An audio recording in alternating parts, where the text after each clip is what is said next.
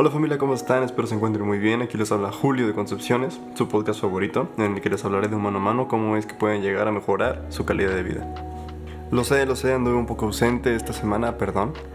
Fue porque estaba un poco enfermo y de hecho el tema de hoy es algo por lo cual eh, yo viví, es algo basado plenamente desde mi experiencia. La verdad ya me encuentro mejor, me dio, me dio COVID. Ya me encuentro mejor, fue una enfermedad muy, muy, muy extraña. Jamás me había sentido así de enfermo. Me sentía realmente mal. Creo que jamás me había sentido así en mi vida. Pero bueno, eso no es a lo que venimos el día de hoy. El día de hoy venimos a hablar de la hipnosis clínica. Ahora ustedes se van a preguntar qué demonios es la, la hipnosis clínica, ¿no? ¿De qué, ¿De qué me puedes estar hablando? Eso no existe. Pero en efecto sí existe. De hecho, es utilizada para efectos terapéuticos. Quédate porque eso y más vamos a hablar el día de hoy. Bienvenidos. Pero déjenme decirles que realmente sí existe. Esto es un concepto totalmente que ya lleva trabajado desde años, años, años. Y bueno, les voy a contar cómo fue mi experiencia. Yo me sentía muy mal, realmente me sentía mal, no podía ni moverme de mi cama. O sea, era la fiebre, escalofríos, los típicos síntomas del COVID, ¿no? Realmente me sentía muy mal y, yo le hablé a un familiar, el cual conozco y estimo mucho. Eh, es cual esta persona es muy buena eh, con la palabra y, esta persona predica como la meditación, todo este tipo de cosas. Entonces le hablé y, le dije que, pues le conté la situación, le dije, oye, la verdad es que me siento muy mal, que pues ayúdame, ¿no? Casi, casi. Y, lo que hizo fue ayudarme, me guió mediante una meditación para que yo solito me empezara a curar. Entonces fue muy extraño porque era, fueron tres días seguidos en el que le hablé de noche. Y fue de noche porque pues, siempre a esta hora ya me siento más, más tranquilo, más concentrado y pues, realmente lo que ya quiero es simplemente descansar. Entonces le hablé. Empezó a guiarme con esta meditación y fue una sensación demasiado extraña que yo creo que jamás en mi vida había sentido más que cuando llego a meditar. Y es precisamente eso, porque empecé a cerrar mis ojos, obviamente fue un estado consciente, cerré mis ojos y me empezó a, a hablar, me empezó a, decir cosas, lo cual ayudara a mi fortalecimiento mental y empecé a sentir como un cosquillo detrás de la cabeza. Y ese cosquillo fue ser más fuerte. Obviamente no me molestaba, si no le hubiera dicho que ya está ahí. Pero ese cosquillo fue muy particular porque yo sentía como mi cuerpo estaba trabajando para autocurarse. Y cosa me acuerdo y, me saca completamente de onda porque lo empecé a sentir, les digo, detrás en el cerebelo, precisamente en el cerebelo lo empecé a sentir y me espanté un poco al principio porque dije, ¿qué es esto? Pero me fui sintiendo mejor. Obviamente entre eso y las medicinas fue lo que fue, fue lo que fue. fue, perdón, eh, ando loco. Fue lo que apoyó a mi proceso de sanación. Pero bueno, ya que conté mi experiencia, me gustaría explicar poco a poco, porque obviamente me interesó muchísimo este tema, me llenó de curiosidad. El segundo día igual empecé a sentirme mejora, pero fue realmente hasta el tercero que esta mejora se empezó a notar más, porque ya me empecé a sentir más vivo, ya me empecé a sentir más eh, sano, literalmente es el, el término que quiero ocupar lo cual me hizo indagar demasiado, demasiado, demasiado en lo que es la hipnosis clínica y cómo se puede, eh, cómo podemos utilizar esta hipnosis clínica en apoyo de enfermedades sumamente potenciales. La hipnosis clínica es un estado de relajación más profundo, pero no tiene nada que ver con el mito de los hipnotistas supuestamente te llegan a hipnotizar y llegas a un estado de no conciencia y en este estado de no conciencia supuestamente no recuerdas nada. Eso es completamente falso porque no, no es posible que alguien tan fácil logre entrar en, en tu cabeza y logre sacarte de tus cabales de tu estado consciente. Eso es completamente falso. Pero de hecho hasta es fácil de comprobar que todos nosotros hemos llegado a compartir un estado de hipnótico medio e incluso profundo. Eh, podría decirse como ejemplo, uno medio cuando estamos leyendo cuando, o cuando estás escuchando concepciones, que llegas a un nivel de, presencia mental más acertada y empiezas a, fortalecer tu conciencia, o simplemente cuando estamos manejando, eh, no sé, antes cuando salíamos de la escuela, del trabajo e íbamos manejando hacia nuestras casas, si nos ponemos a pensar, nos encerramos tanto en nuestros pensamientos que llegamos a un estado de hipnosis en el que te preguntas, ¿y cómo chingados llegué aquí?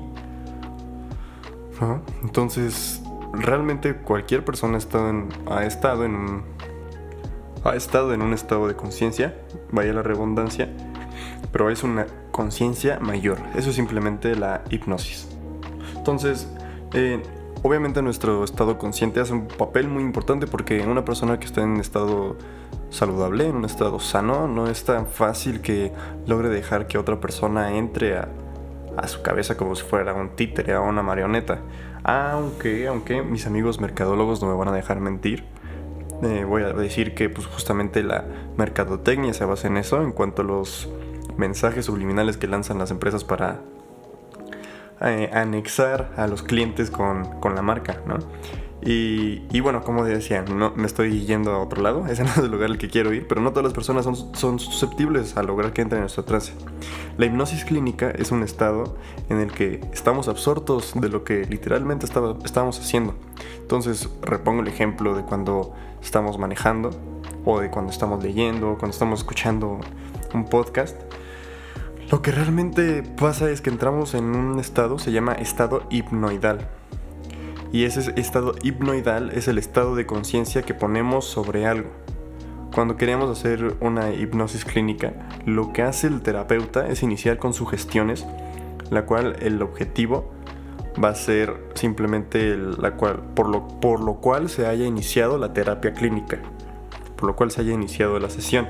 Cada quien, pues, por su diferente tipo de personalidad, hace que no todos reaccionen de la misma manera. Incluso hay personas que ni siquiera eh, crean y no les vaya a funcionar de la misma manera a una persona que va con la mentalidad de cambiar, de mejorar y de sanar. La confianza también hace un papel muy importante porque, como digo, no, no es muy fácil lograr entrar en el trance de otra persona, sino debe de haber un tipo de, de confianza y debes de darle como la mano para que las sugestiones que te van a decir logren entrar de manera correcta a tu cabeza. Porque imagínate, si no, si te dicen eh, no vas a sanar, eh, eh, lo que tienes es un cáncer fase 3, pues lo que vas a hacer, ni siquiera en primera instancia no vas a dejar que este tipo de, mensajes lleguen a tu cabeza. Vas a decir, ay, o sea, si no te suma, obviamente lo vas a desechar. Pero si, como digo, si realmente te suma, esta hipnosis puede lograr que te cure. Hay un mito em, entre las religiones que se, cree, se piensa que la hipnosis es un estado de control mental y esto es simplemente un mito. La hipnosis no es eso, la hipnosis, preferentemente la clínica, es puesto para los pacientes de entrar a cualquier sitio de su mente, pero para poder hacerlo algo en términos positivos. Eso es simplemente la hipnosis. Hay un empresario, empresario slash inventor slash filósofo, ya saben que luego hay personas que son todólogas, Qué envidia de esas personas. Pero bueno, hay una, persona, esta persona se llama Ryan Kurzweil y esta persona fue diagnosticada, es, eh, les digo, es un empresario muy famoso y esta persona lo que padeció, bueno, padece de diabetes tipo 2, pero lo interesante aquí es que se fue diagnosticada a sus 40 años. Eh, ahorita tiene alrededor, yo creo que 65, 70 eh, por ahí. Y desde los 40 años fue diagnosticado con diabetes. Entonces lo que hizo fue esta persona, de hecho eh, escribió un libro, en el cual habla de cómo llevar una vida sana para él y explica en su libro que las tablas de Estados Unidos, así como de todo el mundo, me imagino que aquí en México también, porque muchas de las cosas que hacemos en México son cosas hechas ya por los americanos. Y, y bueno, a lo que voy es que escribió un libro de cómo vivir sano y eh, a lo que quiero llegar es que hay un apartado en este libro en el que habla de la medicina del futuro. Y comparto mucho eh, lo que habla él acerca de la medicina del futuro, porque hay un estudio que el 93% de las enfermedades que llegan a hospitales eh, dentro de Estados Unidos son basadas en la hipocondría. Entonces, con este dato podemos darnos cuenta que a lo mejor no todas las enfermedades realmente contienen un virus o una bacteria, sino que es la enfermedad mental la que nos tiene amarrados, la que nos tiene orillados a llevarnos a la decisión de ir al doctor, llevar al hospital. Entonces la medicina del futuro, nosotros tenemos nuestra cura en nosotros mismos.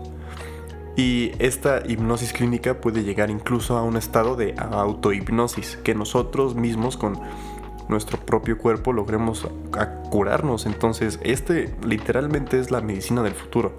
Punto y aparte que obviamente la medicina ha hecho cambios exorbitantes ha hecho de que millones y millones y millones de personas hayan aumentado su hayan mejorado su calidad de vida y ha aumentado su tiempo aquí en la Tierra.